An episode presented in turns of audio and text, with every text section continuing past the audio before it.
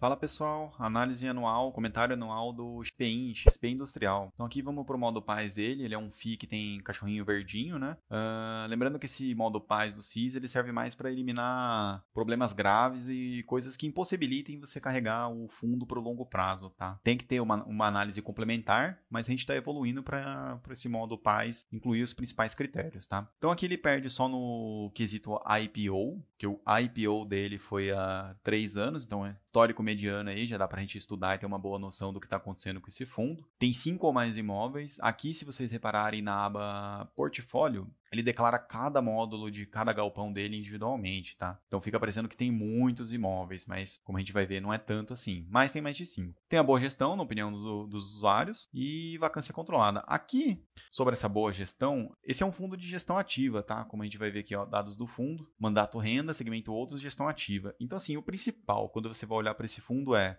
você aceita essa gestão? A gestão da, da XP é um gestor que tem histórico extenso em outros fundos aí, um, um dos primeiros fundos que eles lançaram foi o Maxi Renda, se não me engano. Então tem um histórico extenso para poder ser analisado.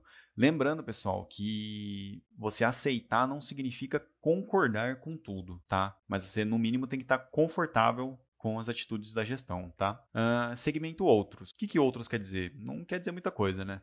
Mas ele está aí no segmento de industrial, que seria algo mais próximo do logístico, mas tem algumas características diferentes, como a gente vai ver, tá bom? Aqui tem um detalhe interessante, diferente de outros fundos dessa própria gestora, ele não tem taxa de performance, tá? Se a gente olhar aqui no regulamento, aqui não vai carregar, por que que não vai carregar? Porque eu coloquei um filtro aqui, regulamento. Então, ó, vamos procurar performance não será taxa, cobrada taxa de performance e taxa de saída, tá? Então é um, um detalhe interessante. E a administração dele, ela é escalonada. Vamos ver se a gente acha aqui a tabelinha. Deixa eu procurar por remuneração aqui. Então, essa remuneração ela diminui percentualmente conforme o patrimônio líquido do fundo aumenta, tá? Atualmente, se a gente olhar aqui na aba composição, ele está em torno de 700 milhões, então ele se encaixa aqui em 0,7%, tá? Como que isso está impactando esse fundo? Bom, a gente não tem um histórico muito longo aí, né? Mas já dá para ter uma noção aqui, né?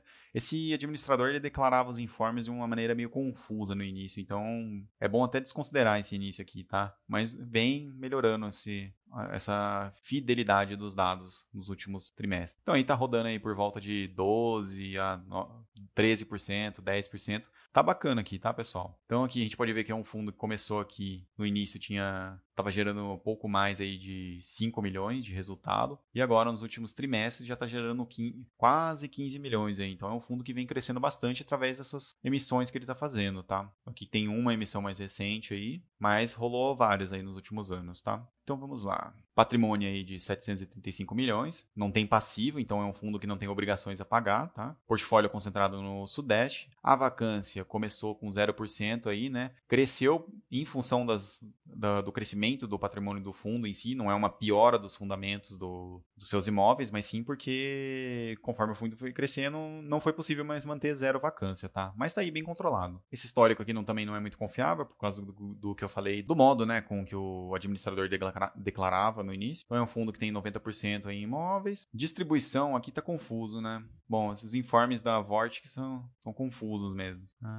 então, bacana. Vamos olhar o relatório gerencial. Quem não sabe, pessoal, é só vir aqui na aba comunicados. Vamos procurar aqui tipo relatório gerencial. Eu preciso zerar a categoria aqui. Então, bacana. Aqui tem o um comentário resumido para quem quiser, mas para fins de análise vamos abrir ele aqui. Então, o, o XP Industrial busca oferecer rentabilidade aos seus cotistas através da distribuição da renda gerada com exploração imobiliária de galpões industriais detidos pelo fundo. Tá? Então, é um fundo industrial, como a gente vinha falando, a principal diferença do industrial para o logístico é essa aqui, ó. Cadê? Vencimento dos contratos. Aqui. Então, percentual de contratos típicos e atípicos. A maior parte, a esmagadora maior parte aí, é de contrato típico. Então, o que, que acontece? Isso traz maior flexibilidade, né? Porque são unidades pequenas. Essa é uma das vantagens, é estar tá sempre reajustando aí conforme, conforme a demanda aumenta. Dá para se aumentar o aluguel conforme os ciclos econômicos vão, né? A desvantagem em relação ao contrato atípico é que você tem uma maior rotatividade de inquilinos, né? Só que como a gente vem vendo aqui pelo histórico de vacância que estava lá no quadro e esse daqui que está um pouco mais atualizado, uma vacância que vem aí operando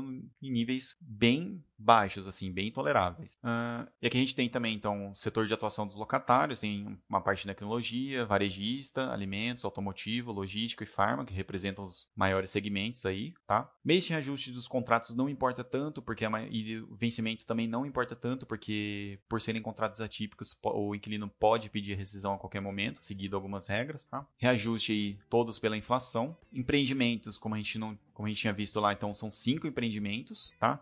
É, 90 módulos, então cada um desses módulos pode ser locado individualmente e 29 locatários. Então, assim, tem uma boa diversificação em imóveis, apesar de ser um fundo novo, tem já cinco empreendimentos, tem 90 módulos e 29 inquilinos. Então já conta com uma boa diversificação aí de uma diversificação dentro do, dos seus empreendimentos. Então, pessoal, para a gente manter essas análises anuais simplificadas, né, a gente vai passar a fazer um panorama geral do fundo. Esse foi o do XP Industrial, tá?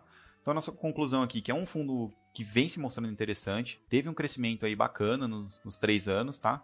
Então, apesar dele ser recente, você pode começar a analisar, estudar e principalmente, independente do IPO, em primeiro lugar no fundo de gestão ativa é aceitar a gestão. Se você aceita a gestão, ótimo, você pode estudar esse FII. Senão não adianta entrar e depois reclamar da, da gestão, tá? E assim, eu não gosto de aprofundar muito na análise do portfólio de um fundo de gestão ativa, porque isso é meio que o trabalho do gestor, tá? Uh, do que, que adianta eu fazer uma análise complexa, sendo que no dia seguinte ele pode vender aquele galpão ou adquirir um outro mais relevante, tá? Então a gente analisa indiretamente se isso está gerando valor ou não para o fundo. E aqui, como ele é um, um fundo de industrial, e que trabalha com contratos típicos, a gente pode analisar isso indiretamente pela vacância, tá? Então, como ela está tá aí bem baixa, isso demonstra que a gestão e a localização dos imóveis tem sido interessante aí e tem trazido valor aos cotistas. Então, essa foi a análise anual aí, o comentário anual do XP Industrial e até a próxima.